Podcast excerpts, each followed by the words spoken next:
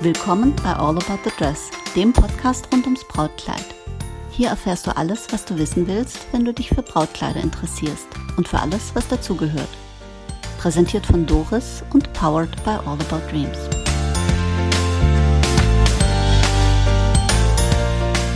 Willkommen zurück zu All About the Dress.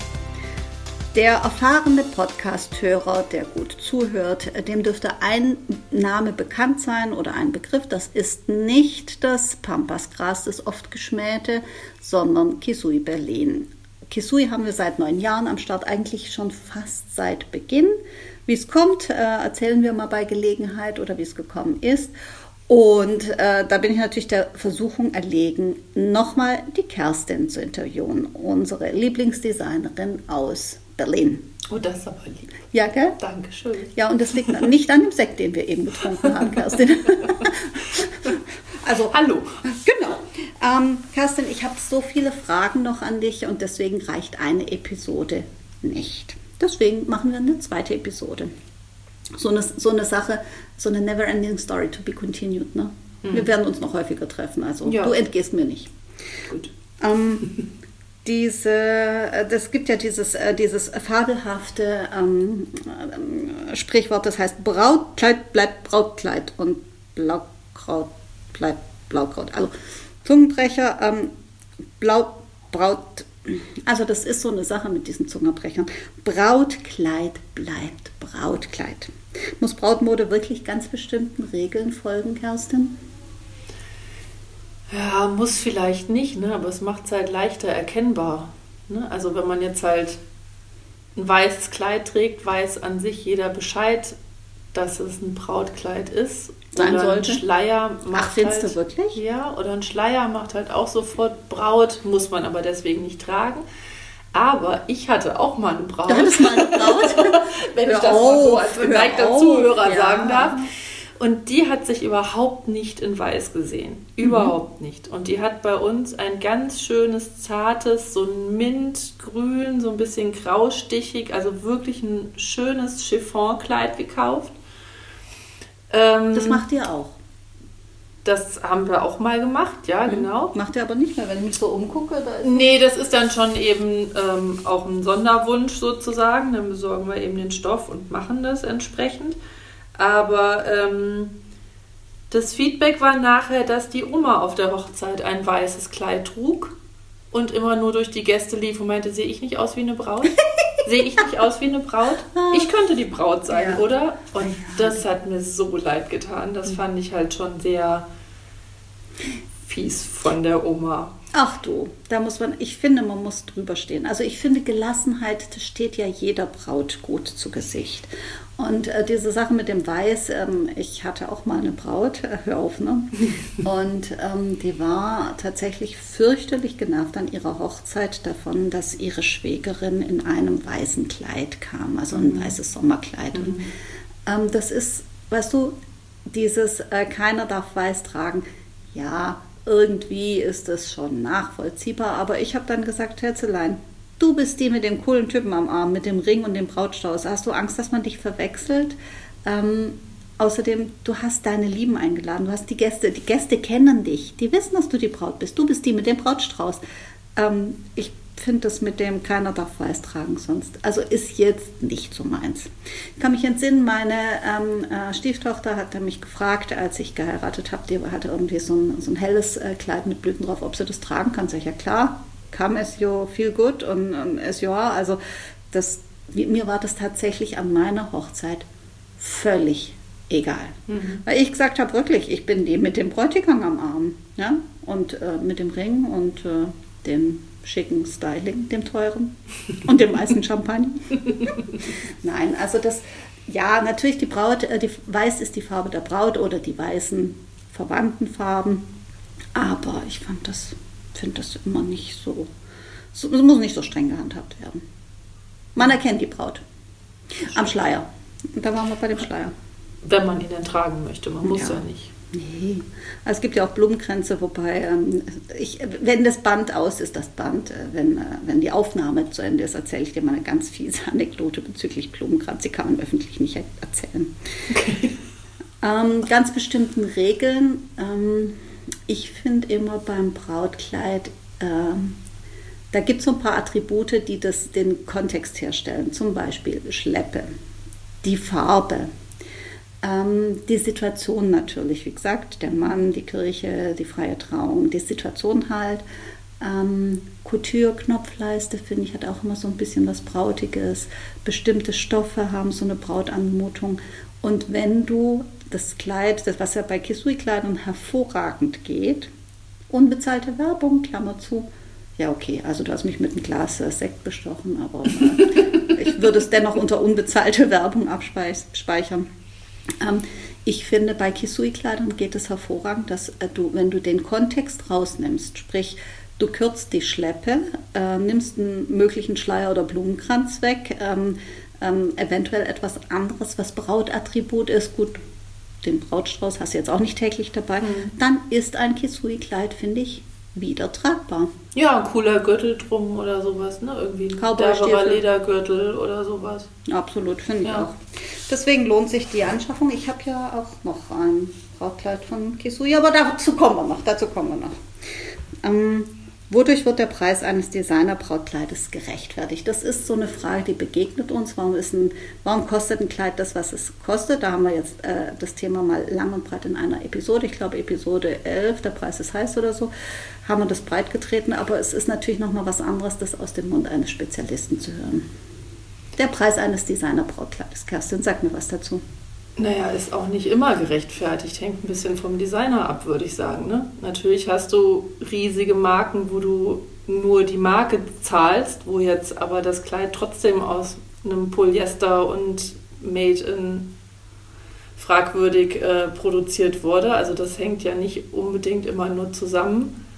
Ähm, bei uns ist es halt so, dass das Material der Hauptpreis ist, die Arbeitszeit ist groß, weil wir ja einfach in Deutschland produzieren. Da hast du natürlich schon im Nachbarland verdienen die Schneiderinnen schon nur ein Viertel von dem, was man in Deutschland kriegt.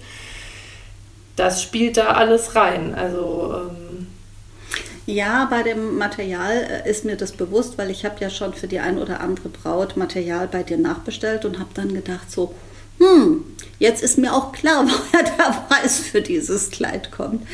Und äh, das ist auch etwas, wenn man die anfasst, finde ich, spürt man es auch. Das ist auch unsere Bräute, die ein Kisui-Kleid anziehen, ähm, die sagen, das fasst sich anders an. Und weißt du, was ich immer mache, Kerstin? Wenn eine Braut bei uns das Kisui-Kleid abholt, dann hänge ich immer den Kleiderbügel an einem Finger auf und sage, das geht nur mit Kisui. Mhm. Weil ja, weil es halt leicht, leicht, ist. Sind. Ja, ja. Mhm. ja, da kratzt auch keine Spitze oder irgendwas. Also das sind schon schöne Materialien. Jetzt und nur zu. Nee, also ich wollte noch sagen, dass natürlich im Designprozess ist das natürlich auch was anderes. Wenn du wirklich eigenes Design machst, hast du ja ganz viel Prozess davor. Du musst Schnitt machen, Entwurf machen, Schnitt nochmal abändern, Nesselproben nähen und so. Also bis man Skalieren, bei dem das ist der Lieblingsjob von dir, das weiß ich. bis man bei dem fertigen Kleid ist, ist halt unheimlich viel Zeit vergangen. Hm. Wenn ich natürlich so ein Designer bin, der einfach in die Fabrik fährt und sagt, okay, ich nehme das, das und das Kleid und die Schleife nur einfach auf die andere Seite, ist der Prozess ein bisschen kleiner. Das stimmt. Und dadurch auch eine Ecke günstiger natürlich. Also ja, wir haben ja auch, äh, es gibt ja auch Kollegen, die sagen, sie haben eine eigene Kollektion, ähm, was ich von der Wahrnehmung her nachvollziehen kann, aber von meinem Verständnis her etwas anderes ist. Wenn ich als Brautmodengeschäft sage, ich habe eine eigene Kollektion, dann ähm, erwarte ich von meinem Anspruch an mich, dass ich die gestalterische Arbeit geleistet habe. Mhm. Und das haben wir ja auch bei einem Kleid gemeinsam gemacht. Wir haben, die Kerstin und ich, wir haben ja ein Kleid zusammen entwickelt. Die Dori mhm. gibt es nur bei äh, äh, All About Dreams. Genau. Ähm, und äh, da haben wir uns äh, gemeinsam hingesetzt und gesagt, wie stellen wir uns ein wunderbares All About Dreams Kisui Kooperationsdesign Kleid vor. Und ich finde das Ergebnis überzeugend. Wir haben auch schon äh, einige Bräute mit der Dori glücklich gemacht.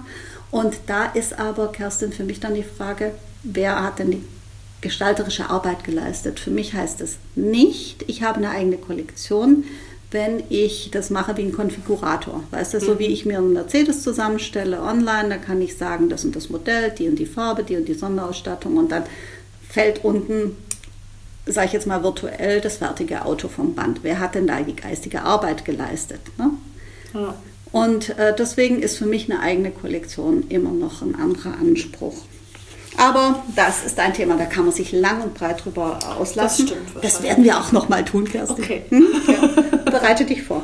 Ja, ähm, was, was ich auch gerne wissen möchte, ist, ähm, Brautkleid ist so die Königsklasse der, der Mode. Du hast ja vorher etwas anderes gemacht. Du hast ja bisher nicht irgendwie auf die Welt gekommen, hast Brautkleider designt.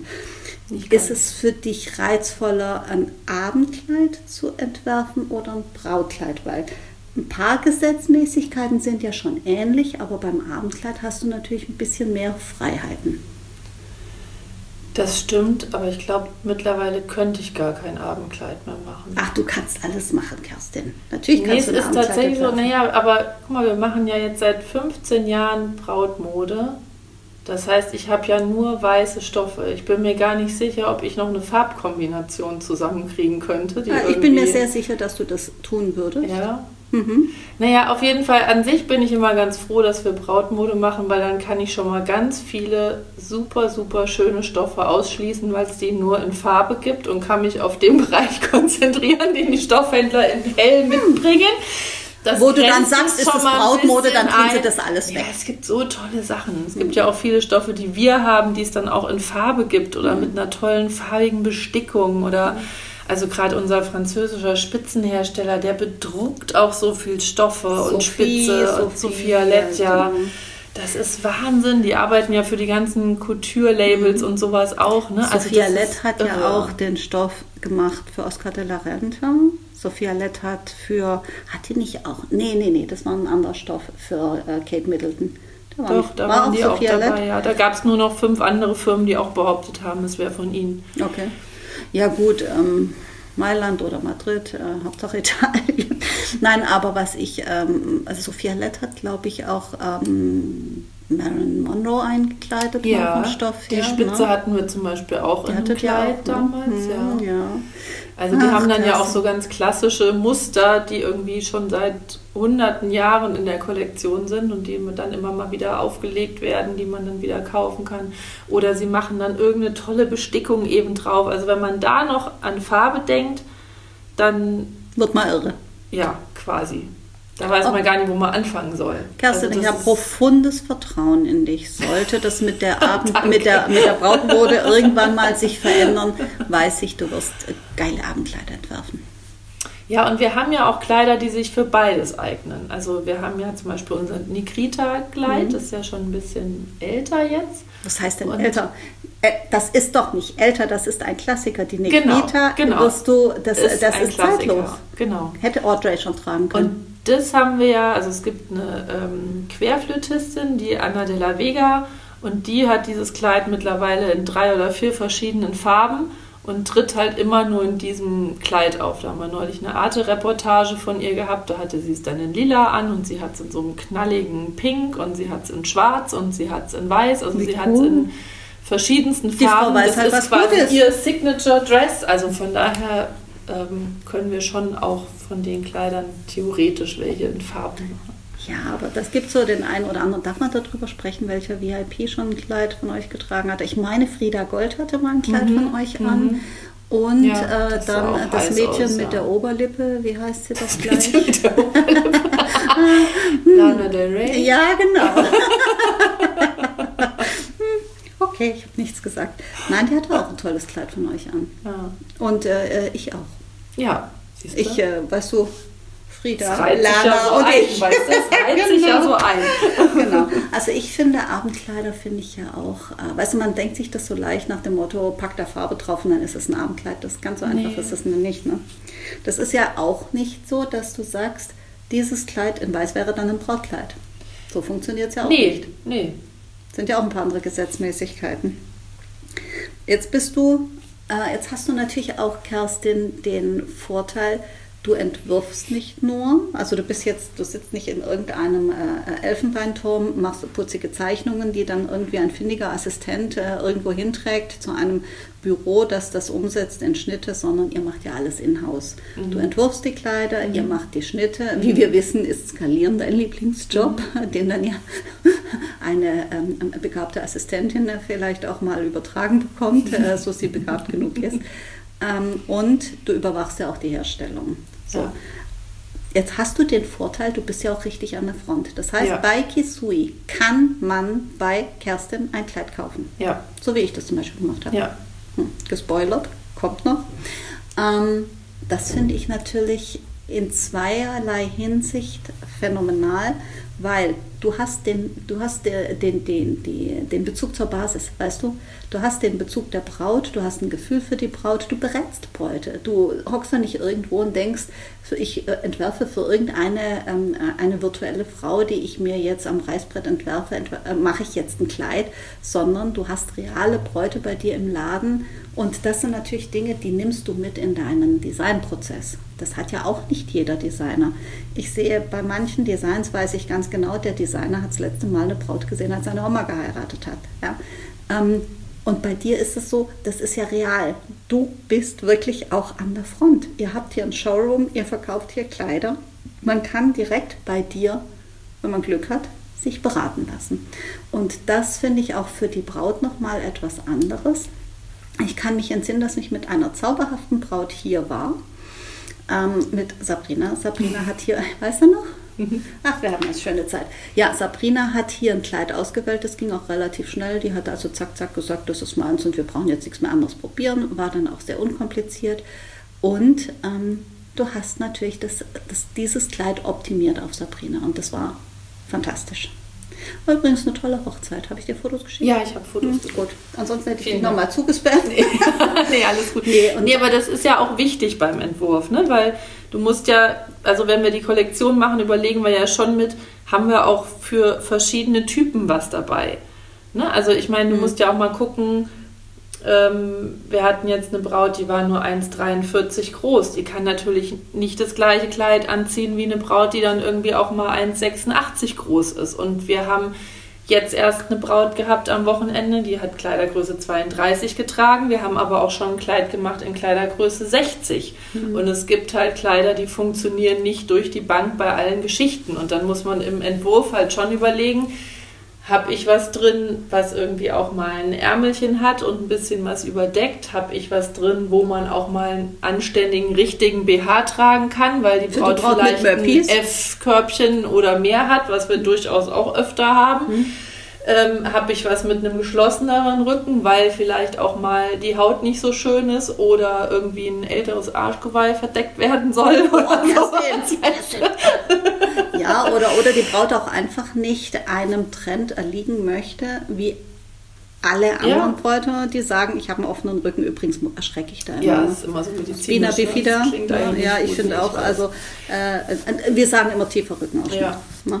Also von daher ist das schon gut und ich sage auch immer den, also auch die Schneiderinnen und so müssen bei uns, auch die Assistentinnen, wenn ich gerade eine habe, müssen auch immer Bräute mitberaten. Das finden die am Anfang manchmal gar nicht so witzig, weil ja auch nicht jeder so der Typ ist, der da irgendwie ne, so. Ja, aber wie willst du denn ein das Gefühl ent genau, entwickeln? Das, genau das, so habe ich es eben auch immer erklärt. Ich habe gesagt, du musst wissen, was die Bräute wollen. Wenn du einen Entwurf machst, musst du wissen, worum es geht, wie die ticken, was die sich vorstellen, was die für Wünsche haben.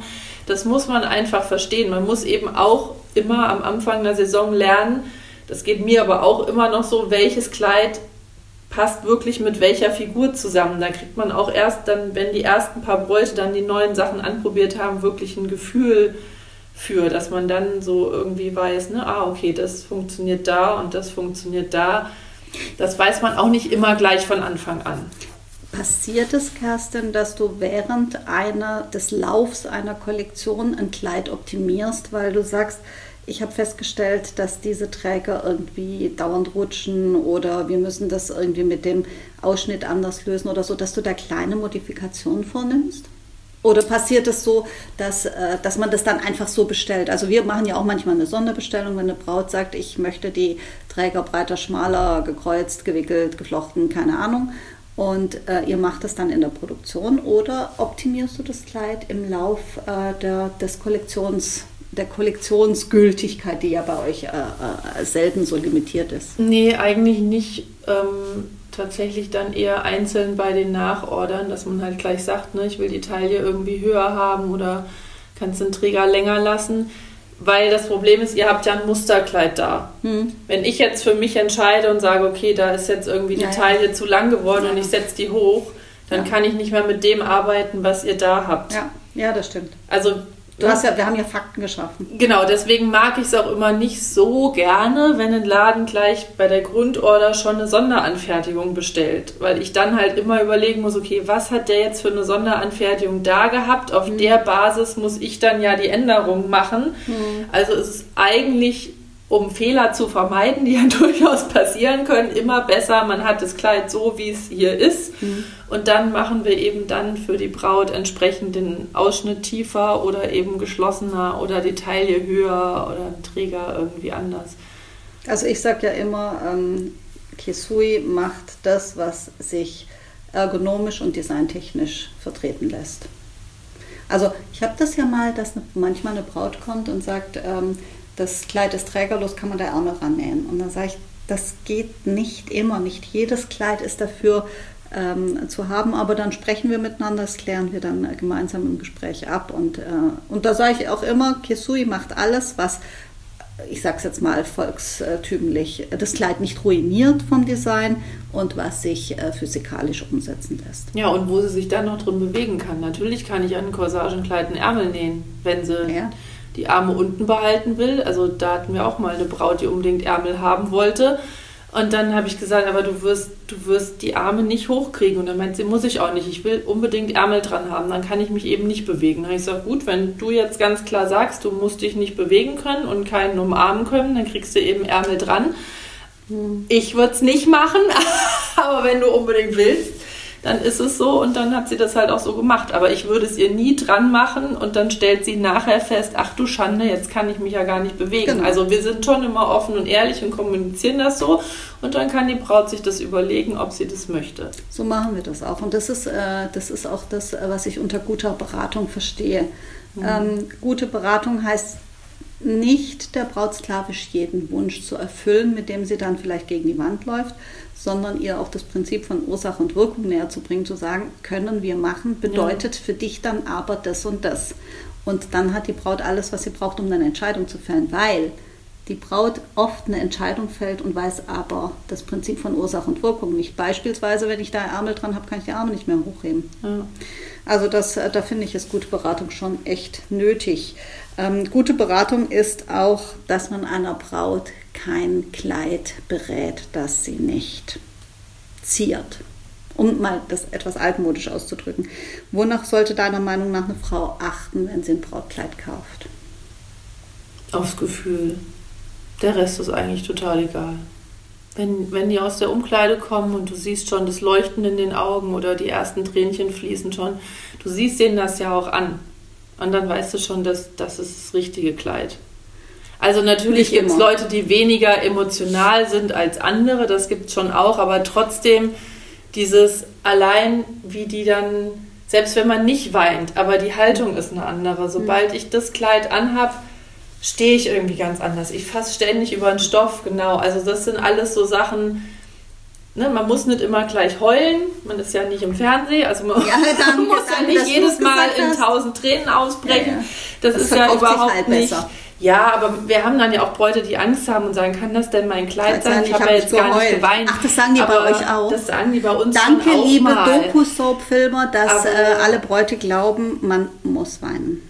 Ja, aber es ist ja eine Typsache. Ne? Also ja, ich heule natürlich bei jedem Happy End in jedem Hollywood-Film, aber es gibt eben auch Menschen, die müssen da überhaupt nicht bei weinen. Lass uns weißt mal gemeinsam einen Hollywood-Film angucken weißt und heulen. Aber es gibt ja auch viele, die da nicht weinen ja. müssen. Also müssen die vielleicht auch beim Brautkleid nicht weinen. Also das, aber man merkt es einfach ja. so an der ganzen Haltung und an dem, ja, wie sie sich dann halt benehmen, auch im Kleid und hast so das Gefühl, die wollen das gar nicht mehr ausziehen irgendwie und so, ne? Und ist es bei dir auch so, dass so sie dann anfangen zu erzählen und dann so quasi unbewusst, also dann erzählen sie von der Hochzeit mhm. und schwärmen vom Bräutigam und, und du merkst, was, was ich immer eine ganz, ganz süße Situation finde, dass sie unbewusst den Zeitpunkt ein bisschen rausschieben wollen, wo sie das Kleid wieder ausziehen ja, ja. müssen. Ne? Ja, und dann denke ich, dann sage ich auch immer, weißt du, eigentlich ähm, brauchen wir gar nicht so lang noch drüber diskutieren.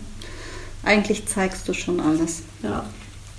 Jetzt sieht nicht jede Braut wie ein Topmodel aus. Also, und äh, schlank heißt ja auch nicht unbedingt perfekt gewachsen mhm. oder perfekt proportioniert. Was ist das Geheimnis, dass eine Braut unabhängig von der Größe und von der Figur einfach charismatisch und schön aussehen lässt. Naja, aber da sind wir ja wieder bei dem Wohlfühlding. Ne? Also wenn du halt was anhast, wo du wirklich weißt, das ist meins und da fühle ich mich schön drin, dann strahlst du das ja auch aus. Also du hast ja manchmal Bräute, die dann, weil jemand auf dem Sofa sitzt und sagt, oh, das gefällt mir jetzt aber nicht so, die dann eben Angst haben ne? und denken, oh, lassen sich da so ein bisschen verunsichern irgendwie. Und dann sage ich halt auch immer, du, wenn das dein Kleid ist, dann strahlst du das aus. Und dann wird jeder sagen, boah, die sah fantastisch aus. Mhm. Selbst wenn einer auf der Hochzeit ist und du triffst ja nie alle Geschmäcker. Wenn du jetzt eine Hochzeit mit 100 Gästen hast, kannst du ja vergessen, dass alle 100 Leute dieses Kleid gleich toll finden. Irgendeiner hätte Müsst immer sich für ein anderes entschieden. Da gibt es einen, da genau. ich besonders Wert drauf genau. legen. Genau, und wenn dann einer dabei ist, dem das nicht gefällt, aber du strahlst es aus, dann wird er sagen, boah, die sah Hammer aus. Wäre jetzt nicht mein Kleid gewesen, aber für sie war es mhm. großartig. Wenn du aber was anhast, wo du dich da hast überreden lassen und es ist irgendwie nicht deins, dann mhm. siehst du halt unsicher aus. Trotz allem wirst ja. du dir, auch wenn du dich auf die Hochzeit freust, dich ein bisschen unsicher fühlen und das merkt man dir dann auch an. Und dann wirst du vielleicht mehr Leute auf der Hochzeit haben, die sagen, naja, so richtig war es halt doch nicht ihr Kleid. Also du musst es eben mit Überzeugung und Begeisterung und Liebe tragen und dann... Das ist das, was ich immer sage. Ähm, so ganz entre nous, Kerstin, kleines Geheimnis. Ich sage den Bräuten immer, es ist völlig egal, was du trägst. Völlig. Das, was deins ist und in dem du die Ausstrahlung hast, das ist das perfekte ja, Kleid. Genau. Und es ist völlig egal, ob das Tante Erna, deine Yogalehrerin oder dein Gärtner rausgesucht hätte oder dabei geweint hat, sondern das, ich sehe das auch manchmal bei, bei Hochzeiten, dass ich bei einer, ein sensationelles Kleid und ich denke, irgendwas stimmt nicht mit dem Kleid. Und dann, dann möchte ich immer wetten dagegen, dass irgendjemand die Braut belatschert hat, dieses mhm. Kleid zu wählen, weil es einfach von der Optik her toll war. Aber die Optik ist eben nicht alles beim nee. Brautkleid. Und nee. das ist das, was viele, glaube ich, bei der Brautkleidauswahl immer ähm, so ein bisschen, also das ist so eine Mehr, wenn es toll aussieht. Nein, nicht, wenn es toll aussieht, sondern wenn es so aussieht, als ob du dich toll drin fühlst. Ja. Und das ist halt der Unterschied. Und das kannst du halt nicht, nicht in ein, ein Körbchen werfen. Ja, weil du hast ja nicht nur, dass es figürlich zu dir passt, das ist ja auch eine Typfrage. Ne? Du hast so viele verschiedene Kleider, du kannst ganz romantisch, feen, elfenhaft aussehen. Du kannst aber auch ein Brautkleid tragen, wo du echt eine Power ausstrahlst. Also das Leopardenkleid ne? von eben. Ne? Weißt du, und, und dadurch hast du halt, also das spielt ja auch mit rein. Also es geht ja oft nicht nur darum, was einem figürlich gut steht, sondern auch, was man, das hört sich immer komisch an, aber was man für ein Typ Braut sein möchte, was wenn man eben da so, genau. Ja. Ähm, jetzt warst du nicht immer Brautkleiddesignerin, sondern du hast ja auch bei großen Namen schon gearbeitet. Mhm. Gibt es in der Brautmode ähnlich vergängliche Trends wie in der Damenoberbekleidung? Oder sagst du, das, das ist davon ein bisschen losgelöst? Das sehe ich in der Fashion-Industrie ein bisschen anders. Ich glaube, es ist ein bisschen losgelöster. Irgendwie kommt ja auch immer alles wieder. Ne? Jetzt sind wir ja auch wieder beim Puffärmel. Den hatten wir ja schon mal. Ich sag dir was, ich habe gestern eine Bluse getragen mit Puffärmel. ja, hätte ich drei, vor drei Jahren einen Schwur getan, dass das nie passiert. Ja, siehst du. Man muss sich ja an manche Sachen auch erst wieder gewöhnen dann mit der Zeit. Oder große Schleifen am Po. Ne? Genau. Die also von daher, aber die Kleider gab es wahrscheinlich durchgehend immer. Die wurden dann halt mal mehr getragen und mal weniger. Ich komme ja an sich vom Dorf, da wurden die wahrscheinlich dauerhaft durchgetragen die ganzen Jahre jetzt. Das könnte eben durchaus sein. Ähm, ja, von daher glaube ich, ist es eher nicht ganz so trendorientiert. Also was man halt immer merkt, ist, es dauert immer länger bei Brautmode, bis irgendwas wiederkommt. Also wenn man jetzt zum Beispiel den Puffärmel nimmt, den haben wir in normalen Kollektionen ja jetzt durchaus schon zwei Jahre, drei Jahre, bis der dann in die Brautmode schwappt, dauert es immer ein bisschen. Also Was meinst du, warum ist das so? die Leute müssen sich erst dran gewöhnen. Du meinst, sie finden den Zugang über die, die normale Ja. Alltagskleidung und dann äh, sind sie geistig reif. Also das klingt jetzt ein bisschen blöd, aber sind sie geistig reif Ja. dafür, das auch in der Brautmode Ja. wiedergespiegelt zu Naja, du hast ja jetzt auch gebraucht mit der Bluse. Ja, jetzt wo du sagst. Also, weißt du? Allerdings hatte ich keine Puffärmel am Brautkleid. Ja, Keinen, nicht einen einzigen. Auch keinen versteckten. Wie du weißt. Ich weiß. Wie du weißt. Kerstin, ähm, was macht denn ein gutes Brautmodengeschäft aus, das deine Kleider führt? An sich will ich, dass es die Bräute nett haben da. Also, dass es einfach eine nette Beratung ist, dass man nicht unter Druck gesetzt wird. Das kennen wir hier in Berlin ja dann doch von vielen Läden. Oh, das ist international, glaube ich. Ja, Hm. okay. Also das kennen wir übrigens auch aus Süddeutschland. Okay. Soll es auch geben. Dass man das halt eben ehrlich macht und durchaus auch mal sagt, ne, heb mal die Arme und guck mal, ob du dich bewegen kannst. Ähm, ja, Pampasgras, die- ganz wichtig. Du hast ja hier auch welches, ich, was wir ich vorher wir haben auch welches, aber wir Ja. haben es schon ewig. Oh, ich kam hier vorher rein und dachte, oh scheiße, Pampasgras, wie, wie konnte das passieren? Ja, wir haben das schon sehr lange da stehen.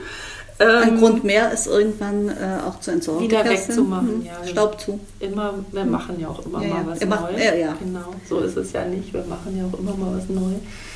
Ähm, wo waren wir? Ja, genau. Also einfach, dass sie es nett haben. Also, dass es ein schönes Erlebnis ist für die Braut. Also, wir haben halt immer wieder mal Bräute, die dann kommen und sagen, oh, da war es total blöd oder da will ich nicht kaufen oder sowas. Ne? Das ist einfach, Mhm. das will man ja nicht. Man will, dass das ein schönes Erlebnis ist. Dass Einfach. du dich da damit fängt die würdest. Hochzeitsvorbereitung schon an. Und Ja, ich ich, habe natürlich auch gerne Läden, natürlich A, die die Sachen zu schätzen wissen. Das natürlich schon, denen das auch wichtig ist und die auch kommunizieren, dass wir das in Deutschland produzieren, dass das schöne Stoffe sind. Das ist ja, also ich möchte die Kleider gern an Läden geben, die die Sachen kennen und sich ja und dann eben auch dadurch gut beraten können, wo das halt nicht nur ein Label ist, was zwischen fünf anderen hängt, weil da sind wir dann auch schnell verschwunden mit den schmalen Kleidern, wenn wir da neben vielen Prinzessinnen-Dinger hängen, Mhm. rutschen wir dann immer so weg, Weg. vom Bügel. Mhm. Die Tüllsachen schieben das so rein. Ähm, also von daher muss es halt, Kleidermobbing. ja, ne? Gibt's. Kleidermobbing. ich muss mal drauf achten. Und deswegen habe ich halt gerne Läden, die halt einfach auch wissen, was ist denn ein Tüll, was ist denn ein Chiffon. Man muss ja immer davon ausgehen, die Braut kommt ja erstmal völlig unbefleckt an und hat ja eigentlich nicht, meistens zumindest nicht viel Ahnung von Materialien und Ist vom Brautkleid selber. Ne? Nee, ist auch nicht ihr Job, Nein, aber du hast auch viele Job. Läden, deren Job das anscheinend nicht ist. Ja. Deswegen, das ist immer so was von der Auswahl her. Also wir sind ja auch nicht in irgendwelchen riesigen Geschäften, weil das passt dann irgendwie auch nicht. Das hat dann auch Da die Erfahrung immer mal gezeigt, dass das einfach überhaupt nicht zusammenpasst. Da ist auch die Beratung eine andere. Ja, da ist die Beratung eine andere. Wir hatten dann Bräute, die da waren. Die Verkäuferin wusste nicht mal, dass sie uns im Laden hängen haben und solche Geschichten. Ne? Also da haben wir dann eben, also das passt einfach nicht. Es müssen so kleine, gemütliche Läden sein, die eben wissen, was sie da verkaufen, die ihre Kollektionen alle kennen, ihre Produkte kennen, die wissen, was ist an Änderungen möglich, kann eben auch eine Schwangere so ein Kleid anziehen oder nicht und kann man mal den Ausschnitt tiefer machen oder nicht. Also so diese ganzen individuellen Geschichten, die ja bei einem Brautkleid einfach nur mal kommen, weil es ja perfekt sitzen soll. Und auch Läden, von denen ich weiß, dass sie gute Änderungen machen, weil damit fällt es am Ende nämlich auch noch mal Mhm. ganz ordentlich, weil wenn die Braut toll aussieht, werden die Leute fragen, von wem ist das Kleid? Und dann werden sie immer sagen, es ist ein Kisui-Kleid. Aber sie werden nicht sagen, oh, ich war aber bei Schneiderin sowieso. Hm. Ne? Und Ja. genau so ist es Ja, eben das umgekehrt auch, wenn dieses Kleid am Ende nicht gut sitzt, dann werden sie halt immer noch sagen, es ist ein Kisui-Kleid, obwohl ich mit der Änderung ja gar nichts zu tun habe, Ja, weil sie stimmt. eben bei einem Schneider waren, der halt anscheinend nicht in der Lage war, das anständig zu ändern. Ja, oder Manchmal ist es, also wir haben ja, arbeiten ja zusammen mit einer Schneiderin, die eure Kleider jetzt ja auch schon seit, seit Ja. äh, Anfang an kennt und, und auch die, die Stoffe und die Verarbeitung. Die freut sich übrigens immer wie ein, wie ein Schnitzel, wenn die ein Kisui-Kleid zum Ändern kriegt, weil sie sagt, äh, das ist einfach, die fassen sich anders an, die kann man anders ändern, die sind änderungsfreundlich. Also das, äh, das ist das nur mal als Feedback so aus Danke. der Seitengasse. Ne? Ähm, ja, gern, ich werde es äh, äh, gern zurückgeben. nee, aber ähm, das, das ist tatsächlich, glaube ich, dann auch ähm, eine Frage, weißt du, des Gesamtbildes. Das Gesamtbild muss passen. Und ähm, ich glaube, ihr seid einfach kein Label für ein für ein, äh, so einen äh, Multi-Label-Store, der 20, 30 gängige Labels hat. Ähm, wobei vielleicht zur Abrundung oder Ergänzung, aber kann ich nicht sagen. Ich habe nicht 20 oder 30 Labels. Ja. Ähm, insofern bin ich froh, dass ich euch am Start habe. Und ähm, weißt du, das, äh, äh, ich meine, es ist dir bewusst, es ist mir bewusst, es gibt ja nicht nur Kisui, sondern Na es klar. gibt gute Kollegen, die wir auch wertschätzen. Zum Beispiel die Sina Fischer, die in Albstadt produziert. Und die hat ja einen ganz ähnlichen Ansatz wie du. Die sagt auch, äh, ich möchte ähm, für die Bräute, die in Deutschland ihr Geld verdienen unter vernünftigen Bedingungen, möchte ich in Deutschland Produkte herstellen unter vernünftigen Bedingungen. Und nicht, Ja. ich gebe das nicht nach Polen oder Fernost oder in die Türkei oder nach Rumänien, sondern ich fertige dort, wo die Textilindustrie früher mal war. So. Und das finde ich auch einen soliden Ansatz und äh, die hat ja ein, ein ganz ähnlich, also ich äh, weiß nicht, ob du mal die Episode mit ihr gehört hast. Mhm, hab ich, ja. ähm, das, die hat ja einen ganz ähnlichen Ansatz. Äh, hast du alles verstanden? Sina und ich haben hier Schwäbisch gesprochen. Doch, hab ich verstanden. die Triggerwarnung, Mundartfolge. ähm, und, äh, und die sieht es ja genauso und die sagt auch, ähm, äh, gescheite Stoffe, eine gescheite Verarbeitung und ich möchte das nicht woanders herstellen lassen. Und sie sagt es gleich wie du, die ist ja auch an der Front, die haben ja auch ein, ein, ein, ein kleines äh, Geschäft, wo du vor Ort das Kleid dann äh, bekommen kannst. Sie sagt auch, ich möchte den Kontakt zu den Bräuten haben, ich möchte, äh, dass das äh, vernünftig hergestellt, vernünftig beraten ist und insofern ähm, seid ihr da wie Schwestern. Na, Ja. sollten wir uns mal treffen, wa? Ja, solltet ihr wirklich mal durch. Ich glaube, also das, äh, das wird sich irgendwann mal geben. Wenn wir alle ein bisschen freier sind, werden wir uns alle mal in Stuttgart treffen und ähm, der, der versteht euch gut. Das weiß ich.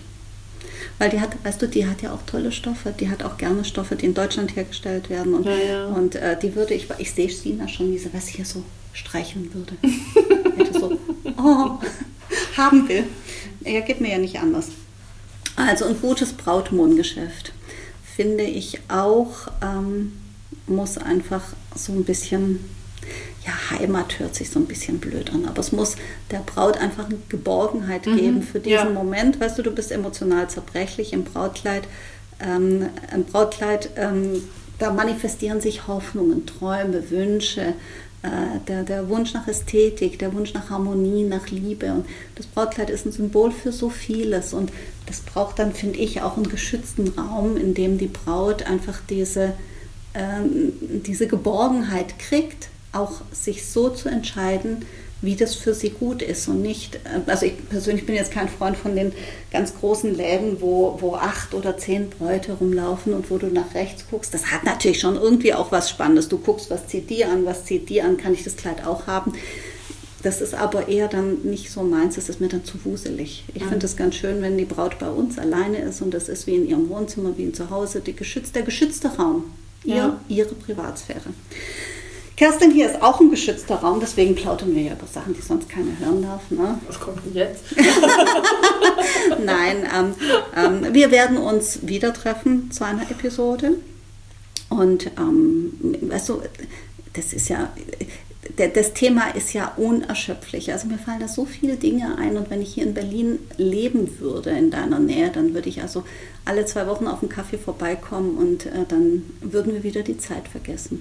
Das tun wir jetzt aber nicht. Deswegen ganz lieben Dank für, auch für diese Episode. Danke und äh, wir werden uns auch wieder treffen, wenn es wieder heißt, willkommen zurück zu Podcast.